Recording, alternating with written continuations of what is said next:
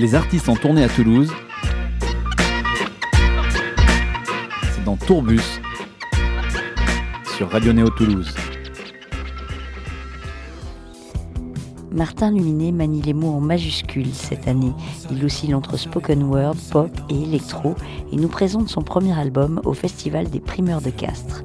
Il se questionne sur l'amour, le deuil, les relations, les injonctions qu'on nous impose. On va commencer avec un premier morceau éponyme de cet album, Deuil de Martin Luminet sur Radio Néo. Laissez gens, laissez gens, laissez gens, laissez gens qui s'éloignent. C'est le temps, c'est le temps, c'est le temps, c'est le temps qui nous soigne. Serre les dents, serre les dents, serre les dents, serre les dents. La base, j'étais pas comme ça. À la base, fallait que ça s'arrête.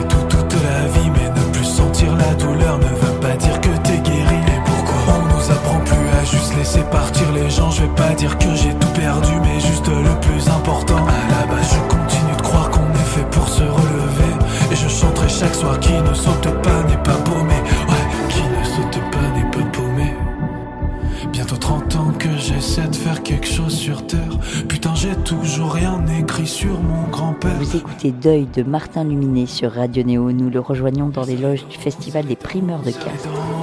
Montre les dents, montre les deuils, montre vraiment, montre tout seul, n'abandonne pas, non. Et même si tu persistes, essaie, va vers ton risque et ton danger. Ce que tu caches, c'est ce que t'as de mieux. Tu te censures depuis des années, ouais.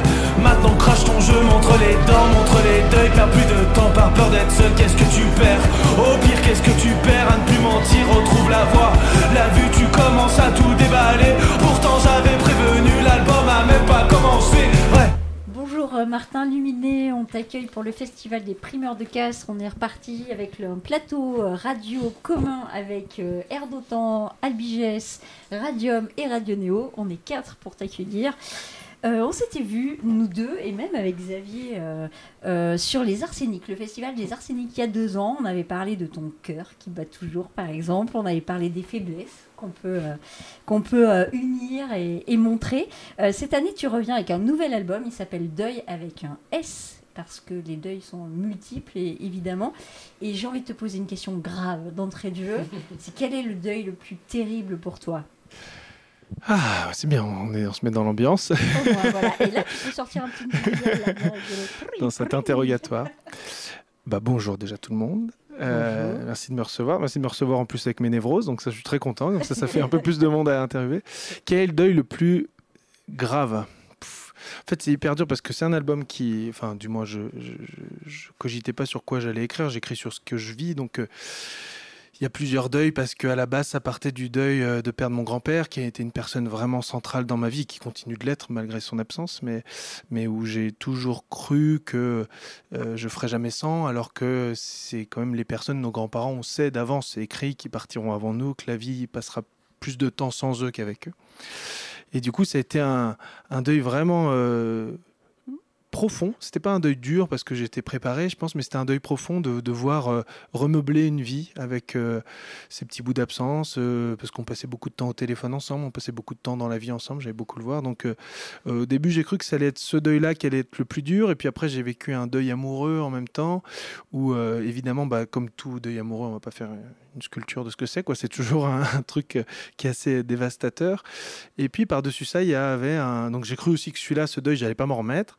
Et puis euh, il y a eu par-dessus ça un deuil qu'on vit euh, aussi toutes et tous, qui est un deuil de d'époque, quoi. De on peut parler de génération, mais en fait, on est tous frappés où qu'on soit, n'importe quel âge. C'est ce deuil climatique, social, civilisationnel, même presque, avec ce qu'on vit là dans les, ces jours-là, où on se rend compte que no- notre histoire tourne en rond, que nos, nos erreurs tournent en rond, que tout, tout n'est qu'une histoire de cycle et ça fait beaucoup de mal. Et je me demande si c'est pas ce deuil-là qui me fait le plus mal parce que c'est un deuil collectif et que les deuils intimes, quelque part, on, on les gère, on a des gens autour de nous pour nous aider à les gérer, à les vivre. Et ce deuil collectif, ce deuil, euh, en plus, qui arrive à. Enfin, moi, je, sais que je suis arrivé au monde où on me disait bon, bah, les conneries, on les avait faites avant, on avait fait les grandes guerres, on avait fait toutes les erreurs qu'il y avait à faire. Là, il y a juste à être productif, à se soucier d'être heureux, de trouver un bon boulot et puis de, nourrir un petit peu le, la, je sais pas quoi, l'effort euh, national, même européen, tout ça. Et puis en fait, rien ne se passe comme prévu. Quelque part, c'est tant mieux. Mais, euh, mais je ne pensais pas qu'on allait vivre aussi, nous, de telles crises et de telles choses, de telles abominations, surtout quand. euh, Enfin, le pire dans les erreurs, c'est quand on reproduit celles qu'on a déjà faites. Quoi. Donc, c'est peut-être celle-là, moi. C'est peut-être ce deuil-là, moi, qui me fait le plus mal aujourd'hui, c'est de se dire. Eh ben, on vit euh, un espèce de vieux film qui tourne sur lui-même et qui est en train de nous user euh, tous les uns les autres. Et je me demande, enfin, je, pense savoir, je pense que je, je fais de la musique pour ça, pour savoir comment est-ce qu'on va essayer de se relever de tout ça, comment est-ce qu'on va pouvoir corriger tout ça. Et est-ce que la culture va nous aider là-dedans? Enfin, moi, mets beaucoup d'énergie, beaucoup d'espoir. Donc, euh, donc voilà, donc euh, je fais des chansons pour ça. Et c'était ma première réponse. C'est génial parce qu'avec cette première réponse, tu as un peu balayé hein, les thèmes Bah, de bah, bonne cet soirée à tous. Donc, Merci fini, beaucoup. merci.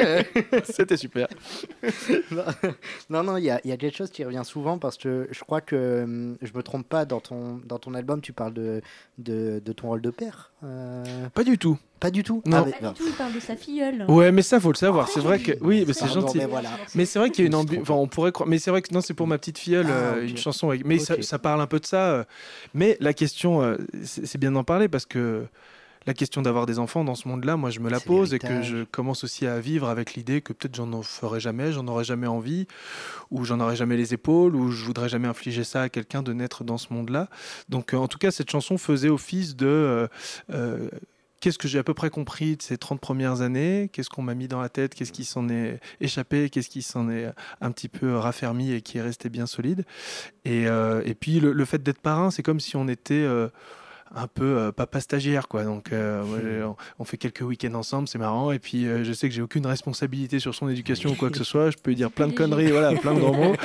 Et à la fois, tu nous montres le chemin quand même. et bah à la fois, je, je fais que répéter ce que moi j'ai vécu, et puis aussi le fait de se dire, euh, je crois que ce qui est très important quand on tient aux gens, c'est pas de leur dire ne faites surtout pas d'erreur. Il faut se tromper, justement, il faut se tromper aux bons endroits et voir qu'est-ce qu'on crée de cette erreur-là. Et donc cette chanson, elle servait à ça. C'était surtout pas dire il faut faire ci, il faut faire ça, mais plus euh, il faut apprendre à se tromper en, en beauté, quoi. Donc euh, voilà, parce que j'ai l'impression que je me suis beaucoup trompé, donc je serais mal placé pour donner des conseils de vie à quelqu'un qui vient d'arriver sur Terre. Est-ce que tu as toujours aimé les mots comme ça, comme tu les manies quand même dans... Moi, je trouve que tu. c'est ça, moi, ça, ça m'a. Je te connaissais pas du tout avant et j'ai j'ai lu, euh, même, il y a- t'as des. C'est presque des. En rap, on dirait des punchlines. Ouais. euh, j'ai tout fait pour te plaire, des phrases comme ça. Si tu persistes et tu saignes. Ouais. de- Et est-ce que tu as tout le temps écrit ou ça t'est venu après, justement, ces histoires de deuil, comme tu en as parlé tout à l'heure Ouais, C'est impressionnant quand même. Tu, tu savais que tu étais autant doué au niveau de l'écriture. mais non, mais c'est. Bah, euh, c'est gentil, mais euh, c'est pas un truc qui a été inné. Enfin, ni travailler. Enfin, je veux dire, c'est pas. Je me suis pas construit. Par exemple, je, lis, je lisais pas beaucoup petit. J'ai pas du tout chopé les trucs de l'école et les choses comme ça. Euh, et je me suis vraiment fait sur le tard, tard, parce que euh, parce qu'à la base, je devais. J'avais une histoire qui était un peu toute écrite où je devais reprendre la chocolaterie de mon grand-père et euh, perpétrer tout ça. Donc, il y avait quelque chose où j'étais un petit peu en pilote automatique toute ma vie. Et, et puis, il y a eu l'année du bac où je me suis rendu compte que j'étais complètement à côté de, moi-même et, et surtout d'un truc fondamental qui était les émotions. Parce que j'avais grandi dans une famille où on était très très pudique, vraiment très pudique, pudique maladif, euh, où au début j'ai cru qu'il fallait leur en vouloir pour essayer de m'en sortir. Et puis en fait j'ai compris que c'était des personnes qui n'étaient pas des personnes qui n'avaient pas de sentiments mais qui en avaient trop. Et leur seule façon de se protéger c'était de les barricader parce que sinon tout débordait. Et j'ai commencé à me reconnaître vraiment dans, mes proches à ce moment-là. Et c'est à ce moment-là où je me suis mis à écrire. Donc vraiment très très tard. C'est après le bac où j'ai commencé à écrire. Et, du coup, je pense que quand on s'y met tard, eh ben, on a l'urgence, on a un peu le feu au cul et on a envie de, de, de plus laisser trop le temps de loisir. Donc il y, a- il y a cette urgence-là, moi, qui m'aide à écrire. Et en tout cas, oui, c'est ça. Mais c'est sûr que ouais, j'étais pas prédestiné à ça, quoi, en tout cas. Il y a un morceau justement euh, qui s'appelle Garçon qui est très important dans ton album où tu exprimes justement que tu as mis euh, 30 ans Ouais. Pour euh, arrêter, euh, enfin pour, euh, pour ne plus qu'on t'impose les choses. Et, et cette chocolaterie dont tu parles, du coup, elle est devenue quoi? Bah, elle continue d'exister, elle va très bien. Et j'ai des chocolats avec moi. On en a même dans le van avec nous. Vous en avez pas ramené? Ouais, non mais je comptais en parler au milieu de l'interview, donc Ah. tout se déroule selon mon plan. non, non, elle continue. Et puis, en fait, au début, été très en rupture avec ma famille parce que c'est vrai que quand on fait un cadeau comme ça à quelqu'un, on lui dit, c'est comme si on, offrait une voiture à quelqu'un qui n'a pas envie de conduire ou qui a envie de conduire dans sa petite voiture qui lui va bien parce qu'il a ses repères. Et puis, euh, au début, j'étais très en rupture. Et puis, je pense que ça devait être blessant aussi pour les, personnes de ma famille, notamment mon grand-père qui avait travaillé toute sa vie pour pouvoir que ce, projet-là, cette histoire-là continue dans la famille. Et puis moi, j'en ai pas voulu, donc euh, je me suis j'ai aussi beaucoup culpabilisé de ça. Et puis en fait, euh, au, moment où, euh, où moi je me suis éloigné de tout ça, qu'on a fait notre vie chacun pendant un an ou deux de notre côté, et qu'on s'est retrouvés, on s'est rendu compte qu'on avait plus de choses à se raconter à ce moment-là qu'avant. Parce que plutôt que de se léguer une entreprise, je pense qu'il m'avait légué l'envie de faire un métier de passion. Et là-dessus, on est devenu hyper intime. Et c'est à ce moment-là qu'on a créé une vraie relation de complicité parce qu'on se racontait nos métiers qui avaient l'air très différents sur le papier, mais en fait, on, le faisait avec les mêmes ingrédients, quoi. Le même cœur, l'envie de faire plaisir aux gens, l'envie de pas se trahir soi, de rester aussi dans des, sphères où on reste proche des gens qui nous inspirent, des gens qui nous aiment. Enfin, lui, il est toujours resté dans son village et puis c'était quelque chose qui a vraiment grandi. Il a toujours travaillé avec des, produits très nobles. Il était bio avant même que le bio existe. Enfin, c'était vraiment quelque chose où on s'est on reconnu à ce moment-là. Et puis c'est comme tout, quand il, faut se rencontrer quoi pour pour euh, pour vraiment savoir si on s'aime. Et en fait, il faut s'éloigner un peu et puis prendre le risque qu'on se retrouve ou qu'on se retrouve pas. Et puis on s'est retrouvé, donc j'ai beaucoup de chance. Donc la chocolaterie continue. Ouais, complètement, complètement. Ça fait quoi Garçon un garçon de Martin Luminé sur Ah. Radio Néo. Un garçon, ce truc pas clair entre personnes dont on n'attend rien vraiment, mais qui peut nous décevoir terriblement. Ça fait quoi d'être un garçon, d'être entre un enfant de 30 ans et un adulte qui fait ses dents? Ça fait quoi d'être un garçon bien dans sa vie, bien dans son temps, qui regarde pas les autres garçons de son âge comme des gens bien plus grands? Ça fait quoi d'être pris pour un garçon? Soit génial, soit gênant. Ça fait quoi d'être un garçon dont tu sais déjà que certaines personnes aimeraient bien voir ta voiture dans un trou? Aimeraient bien voir leur voiture dans ta joue Ça fait quoi d'être un garçon un peu fiancé avec le passé Qui parle de l'amour et de la vie sans avoir jamais mis les pieds? Ça fait quoi d'être un garçon avec un monstre dans le cœur? Un monstre dans le cœur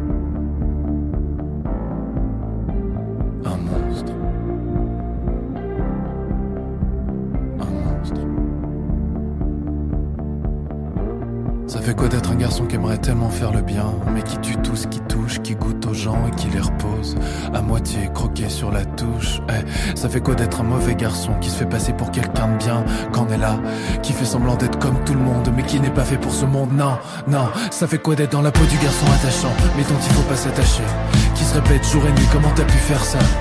Dans le miroir crade de l'estime de soi. Eh, ça fait quoi d'être un garçon qui fait semblant tout le temps, tout le temps, qui dit que l'amour y'a que ça beau, y'a que ça de grand, y'a que ça d'indispensable, mais qui lui en est clairement incapable, qui dit à tout le monde comment faudrait faire, qui comprend tout mais qui fait tout le contraire.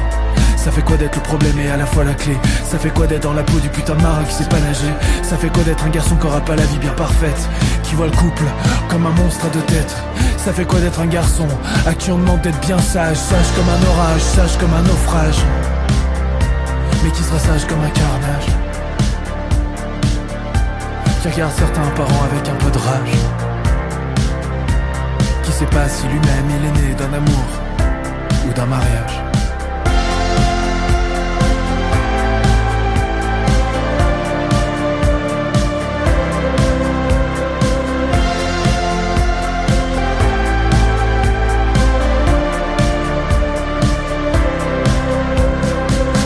Garçon de Martin Luminet sur Radio Néo. Nous sommes toujours avec lui au Bolégason T'as mis Castres. 30 ans à faire tomber l'armure. T'as fait le plus long, il te reste le plus dur. Ça fait quoi d'être un garçon qui a peur de tout, mais avant tout de soi? Ça fait quoi d'être le seul garçon qui se retourne dans les cinémas, qui trouve que la vie est un film mal réalisé, qui prétend que la faiblesse, c'est aussi la beauté, que sa langue maternelle, c'est plutôt des regrets, qui écrit et qui chante, car il sait pas parler. Dans cet album, tu dis euh, je, suis, je suis désolé, mais euh, moi je me fais comprendre par la musique et les textes et pas en parole. Ouais. Euh, les, les gens de ton, ton entourage, ta famille, euh, t'ont plus compris euh, une fois que tu as commencé à faire la musique ou comment? Bah, c'est une bonne question parce que, à la fois, oui, il y, a- il y a des choses qu'on met dans les chansons euh, et c'est d'ailleurs très paradoxal et assez euh, maso, quoi, de se dire on va plus dire à des inconnus qui viennent nous voir pendant une heure euh, tout ce qu'on a sur le cœur, alors Mhm. qu'on a des gens qui sont là depuis notre naissance à qui on n'ose pas dire la moitié de ça. C'est quand même con. Donc, du coup, euh, moi, je me suis fait violence aussi au moment où j'ai ouvert cette grande boîte à émotions et de mettre le doigt dedans. Je me suis dit, il faut aussi que je, que je répare ce que j'arrive pas à faire avec les gens que j'aime parce que je fais pas de la- je fais de la, enfin, puis je le dis même dans une chanson, on fait ça pour euh, trois ou quatre personnes au fond, vraiment intimement, et ces personnes-là, faut qu'on qu'on ait une vraie connexion directe et que ça passe pas par des voix dérobées, même si, encore une fois, aujourd'hui, je vois que la pudeur nous empêche de nous dire droit dans les yeux les choses, mais on se le dit autrement par des messages codés ou par des messages un petit peu comme ça qu'on laisse traîner. Mais en tout cas, j'essaie de faire l'effort aussi de mieux communiquer, et moi, ça m'aide aussi de faire de la musique pour ça, de me dire, bah, il faut pas non plus que je me laisse complètement... euh, évaporé par ma musique ou épongé par ma musique parce qu'il y a aussi un jeu de représentation dans la musique qui est très risqué et qui moi je pense que je j'ai pas envie de tomber là-dedans. Donc j'essaie de rester hyper droit et de toujours garder la musique très très près du vécu. Donc à chaque fois je- si je fais avancer la musique bah, j'essaie de faire avancer aussi la vie euh, intime quoi. Donc euh, oui il y a eu au, au début il y a eu une grande euh, peut-être un petit choc une petite révélation à l'idée de se dire tiens il a tout ça sur le cœur. Et puis c'était aussi pour plus s'ouvrir et pour inviter les autres à plus parler quoi Et euh, juste une dernière par rapport à... J'avais juste une dernière question. par rapport au chocolat quand- euh, par rapport au chocolat, euh, c'est quoi les prix euh, pour Noël? Non, non, non, on est quand même sur. le- Voilà. On est quand même sur les primeurs de Castres. euh, une scène pour les premiers albums. Donc, qui dit album, même si maintenant les trois quarts des ventes sont sur du streaming, on parle quand même d'un objet. Mm. Et ton album s'appelle Deuil. Tous tes morceaux ont un mot dans chaque titre. Et je crois qu'ils sont écrits en majuscules. Ouais. Il y a une importance à ça? Bah oui. Euh, moi, je me disais, pour revenir à ce qu'on disait tout à l'heure, si je me mets en retard à écrire, il faut que j'aille droit au but, il faut que ça soit incisif, faut plus mettre de chichi, faut pas avoir envie de plaire, faut pas être dans cette démarche-là où on perd trop de temps. Donc, euh, je, me suis un peu imposé le fait d'écrire déjà euh, que des choses qui étaient urgentes, qui me dépassaient, ou des sujets que j'arrivais pas à traiter dans la vie de tous les jours et qu'il fallait que je, quand je vois qu'un sujet me dépasse, en fait, je le mets dans une musique pour me dire, il faut que j'arrive à avancer sur ce sujet, parce que c'est pas normal que ces questions de colère, ces questions d'intime me, me dépassent. Et, euh, et à chaque fois, pour garder vraiment le cap dans la chanson, j'essaie de, me, de rester focus sur un mot, une émotion, euh, quelque chose qui, qui me garde mon cap en fait. Et, euh, et aussi pour se dire que ces chansons ont beau être un, peu bavardes, il faut que ça reste des coups de poing, il faut que ça reste aussi euh, quelque chose qui vient nous réveiller en un seul mot et que ça me rappelle un peu quand je dis deuil, quand je dis silence, tout ça, que ça me rappelle d'où vient toute, toute la chanson et qu'au moment où je l'écrive, où on peut des fois un peu s'égarer parce qu'il y a du coup il y a tr- 30 ans il y avait 25 ans à rattraper quoi quasiment. Donc euh, et ben au moment où je les écrivais il fallait que je reste focus sur euh, ce qu'elle racontait et pas autre chose. Et donc euh, c'était ça aussi l'idée d'avoir un côté un peu boom titre de film et voilà Et, euh, et j'ai beaucoup aimé aussi le, le- le- le- ce que tu viens de sortir avec la. Je sais pas, tu, justement, je voulais que tu m'expliques, Bro, Ouais. quelle est la, la rencontre? Parce que j'ai trouvé que là, les voix se mariaient bien. Et justement, les- les- ce que tu dis aussi, euh, je pense que c'est ce que. Toutes tes premières. Non, vis, vis jus- jusqu'au bout. N'hésite pas à aller. C'est ce que tu as fait, en fait. Tu étais conformé à quelque chose et tu t'es tu t'es lâché et tu as fait autre chose. Ouais, C'est un peu ça que tu dis dans le. Faut pas. exactement. Ouais, ouais, c'est sûr que la musique, moi, c'est une sortie de route, c'est vraiment un accident, quoi. Donc, tant mieux. Des fois, ça nous sauve un peu de nos. Tant mieux pour nous. Ouais, ouais, c'est gentil. mais, euh, mais la rencontre avec Bro, euh, c'est aussi ça. Et ce que j'aime bien aussi au primeur, c'est que je retrouve des artistes avec qui je partage plein de choses. Donc il y a Colline, les Bandits Bandits, euh, Chien Noir, c'est que des artistes avec qui j'ai fait chanter des Franco. Donc il y a aussi quelque chose d'assez. euh, donc c'est nos premiers albums, donc ça c'est assez cool de se dire tiens, on évolue tous ensemble. On a fait les Franco ensemble, donc ça a été aussi très très poignant. Et la chose la plus forte, c'est que on s'est tous construits au moment du Covid, au moment où la cri- enfin, le monde de la musique a été le plus chahuté. Et, euh, et du coup, c'est assez beau de se voir après la tempête là, et de voir aussi que ça a balayé pas mal de choses chez nous. Euh, euh, on a été les années, je me souviens avec les Bandits Bandits et Chiens Noirs, où on était la même année, exactement la même année au, Franco ensemble. On a fait un an sous les radars parce qu'ils voulaient pas nous lâcher. Ils ont été vraiment, enfin, ça a été quelque chose de vital pour nous, c'est qu'ils ont pas lâché, même s'il n'y avait plus de concerts, ils ont continué l'accompagnement. On était en sous-marin, on continuait parce qu'on se disait qu'un jour, ça allait, ça allait bien finir, quoi, tout ça. Mais on savait pas quand, on savait pas comment, et surtout, il fallait pas qu'on arrive à bout de souffle au bout de tout ça. Donc, je pense qu'ils ont sauvé littéralement euh, plein de projets de la noyade.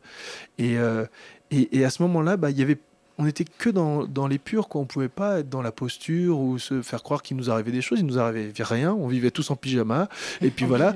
Et du coup, on était obligé d'écrire sur ce qu'on vivait, et puis on était obligé de regarder les gens et de se faire regarder tel qu'on était. Donc ça, ça crée vraiment une vraie relation. Il y a presque une génération de chanteuses et de chanteurs là où on, on se sent assez euh, tous bien ensemble. C'est un peu, je trouve ça nul de dire bien ensemble, mais un truc, il y a un truc en confiance, il y a un truc où on, on sait ce qu'on a traversé, et, euh, et c'est hyper beau de se dire tiens, on, on a des petits rendez-vous après où on a fait nos albums en même temps et on se retrouve sur les mêmes scènes, et ça c'est hyper gratifiant et on se rend compte que bah la musique se relève, et puis les salles se remplissent, et puis euh, on reprend un peu vie quoi. Je voulais te parler Oui. du morceau étouffé, euh, justement. Euh, tu dis dedans, vaut-il mieux être heureux qu'amoureux? Est-ce qu'on pourrait pas faire les deux? Bah j'espère euh, quand même. quand Oui, même oui, oui. Moi, je, je, je mets des énoncés, mais le but de la dissertation des gens, c'est qu'ils arrivent à se dire il faut les deux. oui, évidemment, mais c'est sûr que c'est. euh, Parce que le problème dans tout ça, c'est quand on, euh, voit la chose se, se, se diviser. C'est quand euh, on, se dit tiens, est-ce que je suis heureux ou est-ce que je suis amoureux? Normalement, on se pose pas de questions quand on est les deux. Il y a un truc qui est une évidence, c'est fluide, on s'épanouit, et puis il y a un moment, on se dit tiens, j'ai l'impression que je suis heureux, mais je suis plus très amoureux ou que je suis très amoureux de la personne, mais je suis pas très heureux là-dedans. Et euh, moi, c'était marrant parce que j'ai senti mon corps s'ouvrir en deux à ce moment-là. Je dis, bah, c'est bizarre. Ok, je suis amoureux, mais je suis pas heureux. Et puis, il y a eu des phases où j'étais heureux, mais je n'étais plus amoureux. Et, euh, et au moment où j'ai compris euh, cette euh, dissociation, bah, ça a commencé à me, à me rassurer. J'ai pu faire euh, la chanson là-dessus. Donc, mais le but, c'est de faire les deux quand même. hein. Allez, on se remonte les manches et on y tout seul comme euh, la, la chanson Cœur que tu avais sortie il y a quelques Ouais, années. là, bah oui, c'est un ça. cœur dissocié. C'est ça. Ah, toute une œuvre. Rends-moi tous ces doutes, donne-moi mes erreurs, les joies, reprends-les toutes. Et qu'est-ce qu'on fait des fleurs? Reprends tout s'il te plaît, enterre à l'intérieur, comme tu m'avais rangé à l'arrière de ton cœur.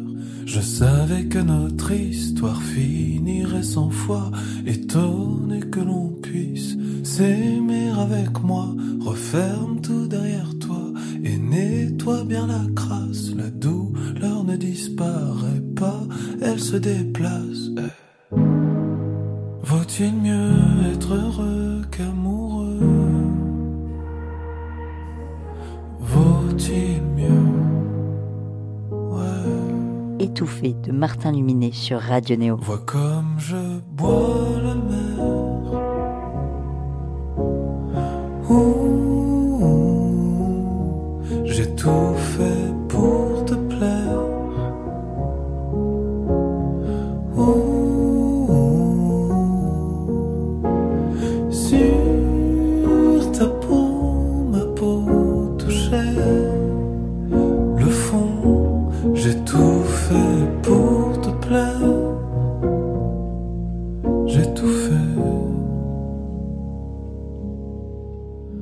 On soignait nos trous noirs, on ne voulait plus personne. Cet amour qu'on avait rangé dans un cercueil avant de se connaître, planait la certitude qu'on ferait des enfants avec la solitude. Il fallait à la chaîne aimer une autre vie, mais ton ventre se rappelle, se rappelle de lui. Puis comme tout le monde on sait, ligoté à l'amour, quand tu disais je t'aime, j'entendais au secours. Eh. Vaut-il mieux être heureux qu'amoureux? Vaut-il mieux? Vois comme je bois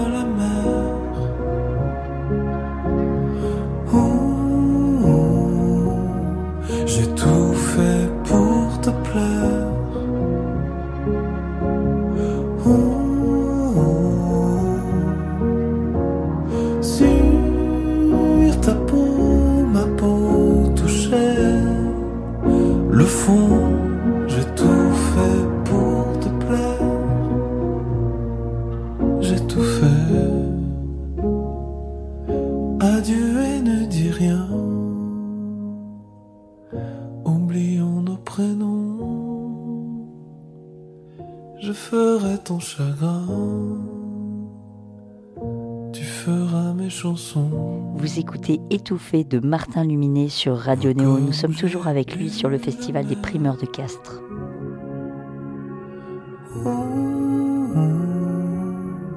J'ai tout fait pour te plaire.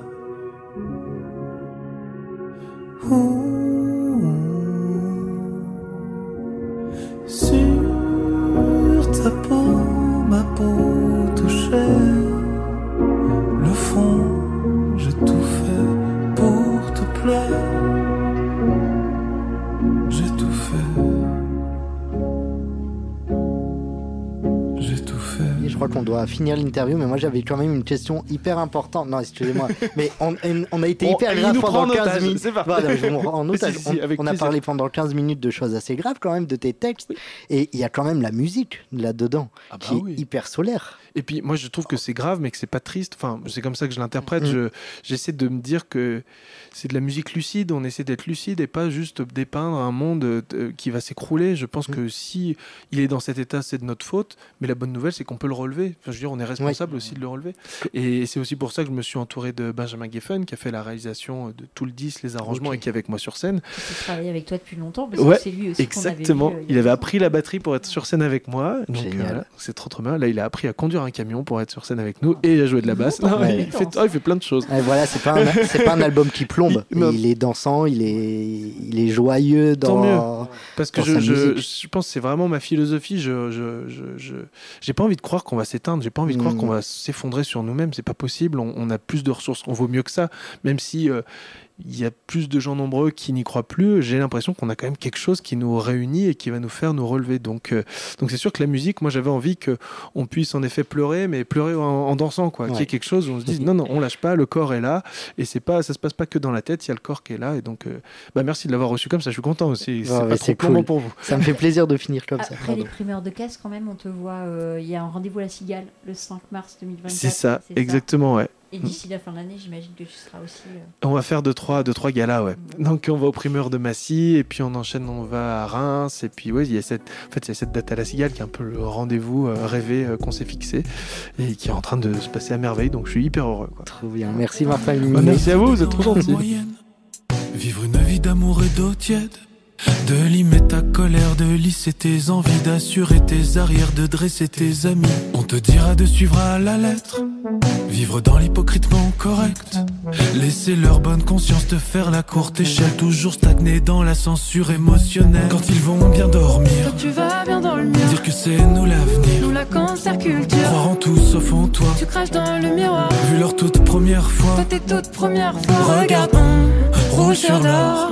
Oui, mais à contresens. Aux obsèques de ce Tout siècle. le monde posera une chair. RIP reste en pièces, QLF que les faibles. Retiens pas les règles. Retiens pas tes rêves. Vis jusqu'au danger.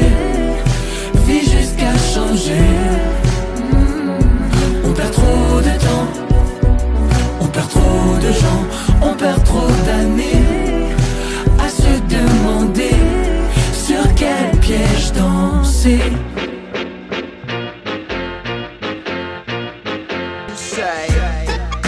Les artistes ont tourné à Toulouse. C'est dans Tourbus sur Radio Néo Toulouse.